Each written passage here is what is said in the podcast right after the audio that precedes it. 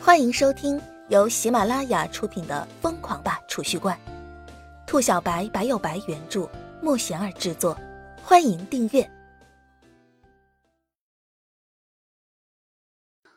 第十集。是可忍，孰不可忍？全班哗然，校花李潇湘竟然主动邀请一个男生吃饭，这简直就是三观颠覆啊！原本同学们还在猜测李潇湘是不是快要沦陷了。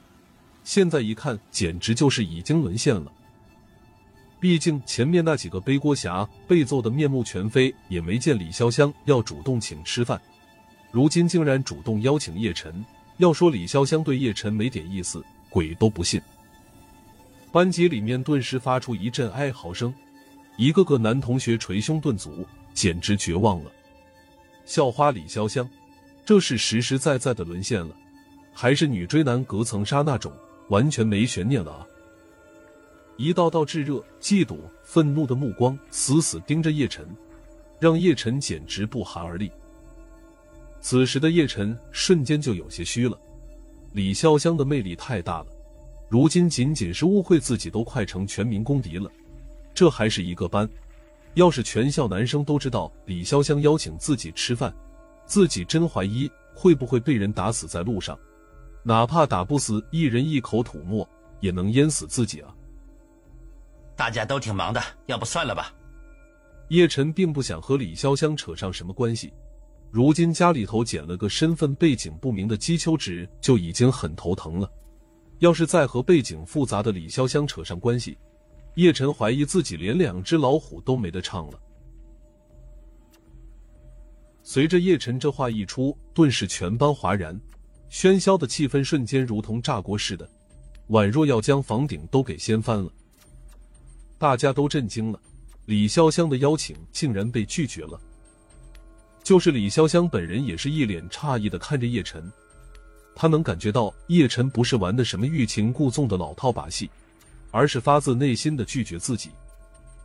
这一刻，李潇湘对于叶晨竟是生出了一股征服欲。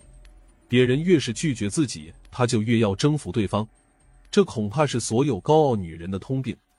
至少李潇湘她本就是个高傲的女人。李潇湘还没说话，这边立马有同学受不了了，猛地一拍桌子，而后怒气冲冲的指着叶晨吼道：“叶晨，你怎么敢拒绝李潇湘？你再说一遍试试！”对，叶晨，你有种再说一遍！叶晨，你过分了！男同学们义愤填膺的指着叶晨鼻子开骂，他们眼里容不得沙子。叶晨拒绝李潇湘，这在一众李潇湘粉丝团看来，简直就是对李潇湘的羞辱，是可忍孰不可忍。有几名同学情绪都快失控了，操着板凳就要上来揍叶晨，完全没有考虑到自己打不打得过叶晨这个问题。此时的叶晨瞬间就迷了，自己接受了李潇湘的邀请。粉丝团嫉妒的想要打死自己，自己拒绝了邀请，粉丝团恨不得立刻打死自己，这他妈简直醉了！做个男人难，做个像自己这么优秀的男人是真他妈难。李潇湘看着一脸囧样的叶晨，两眼瞬间弯成了月牙儿，他觉着跟叶晨在一起真的挺欢乐的。那就这么说定了，晚上我们一起出去吃饭。我请客，李潇湘笑眯眯的说道，然后不等叶晨拒绝，直接乐呵呵的转身回了自己的座位。李潇湘要请叶晨吃饭，钱月猛地一拍桌子，一脸愤怒的吼道：“只是这一下立马牵动了身上的伤口，又是倒抽了一口冷气。”约哥，这个事情现在全校都知道了。同学们都说李潇湘她沦陷了。钱月旁边的一名小弟低声说道：“他叫王爱富，是钱月身旁的狗头军师。”此时的钱月又惊又怒，自己苦苦追了李潇湘那么久，眼看着就要被一个屌丝近水楼台先得月，这还能忍？我要找人弄死他！钱月阴恻恻的说道：“别啊，别哥。”您别冲动，您就是弄死那个屌丝，也得不到李潇湘的心啊，只会让李潇湘更加反感您。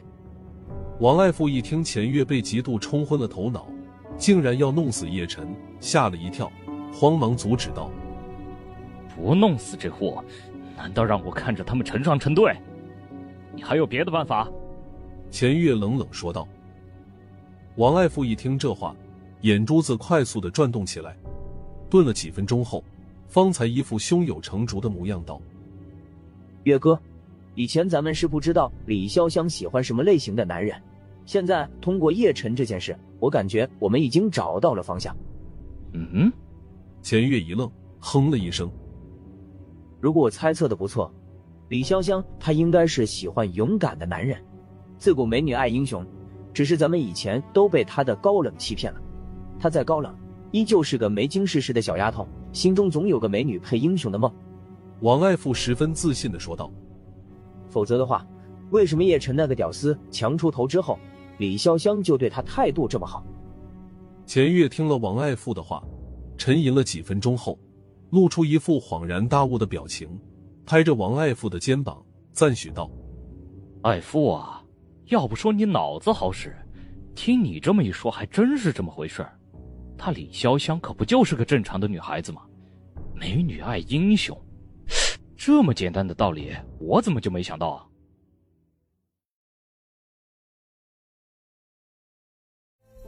本集已播讲完毕，请订阅专辑，下集精彩继续。